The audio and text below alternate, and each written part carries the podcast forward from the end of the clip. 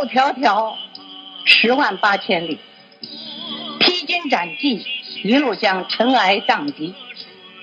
回首望，多少往事历历，凝结下一片真情依依。看，看天降祥和，云飘如意，圆圆满满，庄严我神州大地。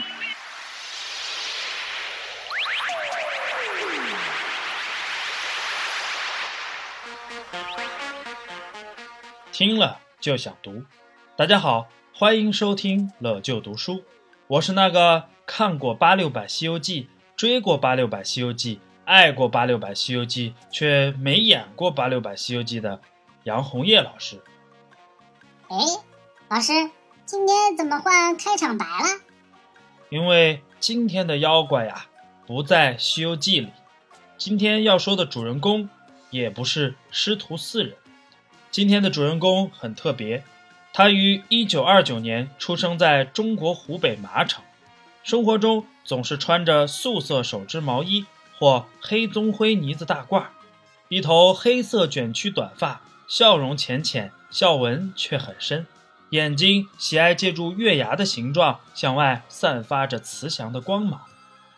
嗯，您今天要讲的主人公是一个老奶奶，那。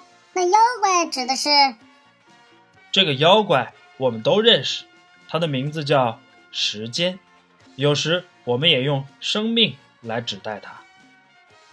被时间欺负的老奶奶，您说的是杨戬奶奶吗？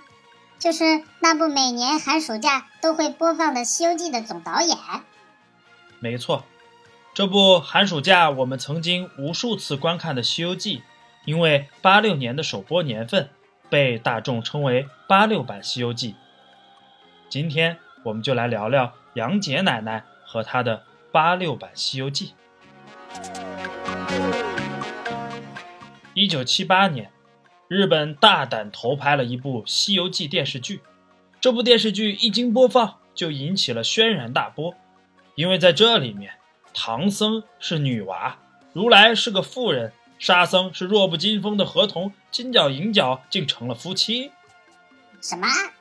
我怎么觉得我听到了一个假的《西游记》呢？得知此事的中国政府紧急下达命令，要求重拍《西游记》，还孩子们一个真实的原著。可是谁来导演这部神话大剧呢？要知道，在那之前，国内有关《西游记》的大型作品就只有。大闹天宫这一部戏剧而已。经过多方权衡，戏曲导演出身的杨洁女士被选中了。戏曲导演拍特技贼拉多的电视剧？嗯，这个难度确实不小。当时剧组上下对拍摄的很多领域都是非常陌生的，技术也落后，资金也短缺。这部剧的拍摄本身。那就是九九八十一难啊！不过，即便前路漫漫，路途艰难，可任务已经交代下来了。堂堂正正的拍出一部属于中国自己的正版《西游记》，是杨洁导演在心底最深处的坚持。西游开拍了，条件比想象中还要艰苦，整个队伍只配了一台摄像机和一个摄影师。啊，这怎么能够用呢？确实不够用。不过整个剧组并没有放弃，就坚持一直用这一台摄像机。不够用，那就反反复复去拍，拍完这段快步小跑去拍那段，从早拍到晚，就这样拍了整整六年的时间，才拍完了这二十五集的电视剧啊！没想到我们现在看的轻轻松松的剧。居然出生在如此艰难的环境。不过这个问题，剧组咬咬牙就过去了。最要命的是，他们必须学会吊威亚。吊威亚是什么？就是用钢丝绳把人吊起来，去拍摄飞行的场景。《西游记》飞行的场景那么多，吊威亚肯定是必不可少的。可是那会儿剧组人员就像你一样，哪知道什么是吊威亚？于是便走访行家学习，努力用上了这个技术。可是由于操作不熟练，经费也不足，吊威亚拍摄对演员来讲是件极其危险的事儿。演沙僧的严怀礼老先生当时一百七十多斤，就吊着个细绳飞来飞去，你说这恐怖恐怖？后来剧组演员都形成了一个默契，就是每次结束之后，如果没有摔伤，就一定要击掌庆祝一番。除了这吊威亚，还有一件事也不算轻松，那就是找到符合原著的场景。为了让拍摄场景尽量贴合原著，这个穷的每个演员每顿饭只配五毛钱伙食的团队，拿出了大量的资金，走遍了全国二十六个省市拍摄。有些环境当然是艰险异常啊！演员在拍摄过程中摔伤都成了家常便饭，就连导演杨洁奶奶也没能幸免，还曾差点跌入了悬崖。啊，这才真的是用生命在工作呀！是啊，那是一辈具有工匠精神的人，他们条件最艰苦，做事儿却最认真，他们得到的回报最少。可他们却最开心知足，经费不够那就少吃饭多喝水，幕后人员不够，主演们演完戏就帮忙。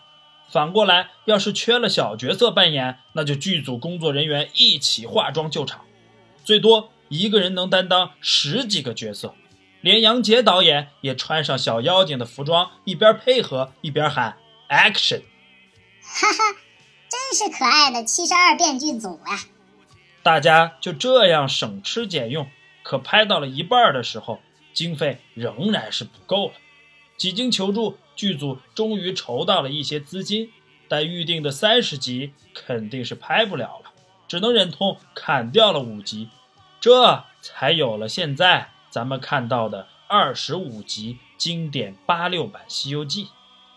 哦，原来这中间真是九九八十一难呀！太不容易了。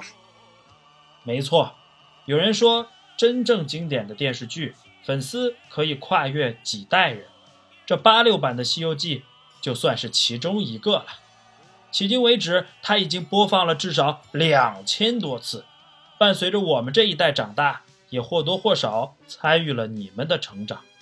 虽然那些给我们留下许多经典的剧组成员，有的已经离我们远去。但他们用行动告诉了我们，只要我们有坚定的信念，克服前方重重险阻，为了梦想不懈努力，就一定能战胜行进路上阻挡你的任何妖魔鬼怪。嗯，我再也不嫌弃每年放假都会看到《西游记》了。不，我现在就要回去重新看八六版《西游记》。不过，老师，我有一点要纠正你，杨奶奶呀。并没有离开我们，她只不过是回天庭复职了。观音姐姐告诉我了，杨奶奶的电话是幺九八六，这四个数字我可是会一直铭记在心的。乐旧《西游记》，向经典致敬，向杨洁导演致敬，向那些给我们留下难忘回忆的人们致敬。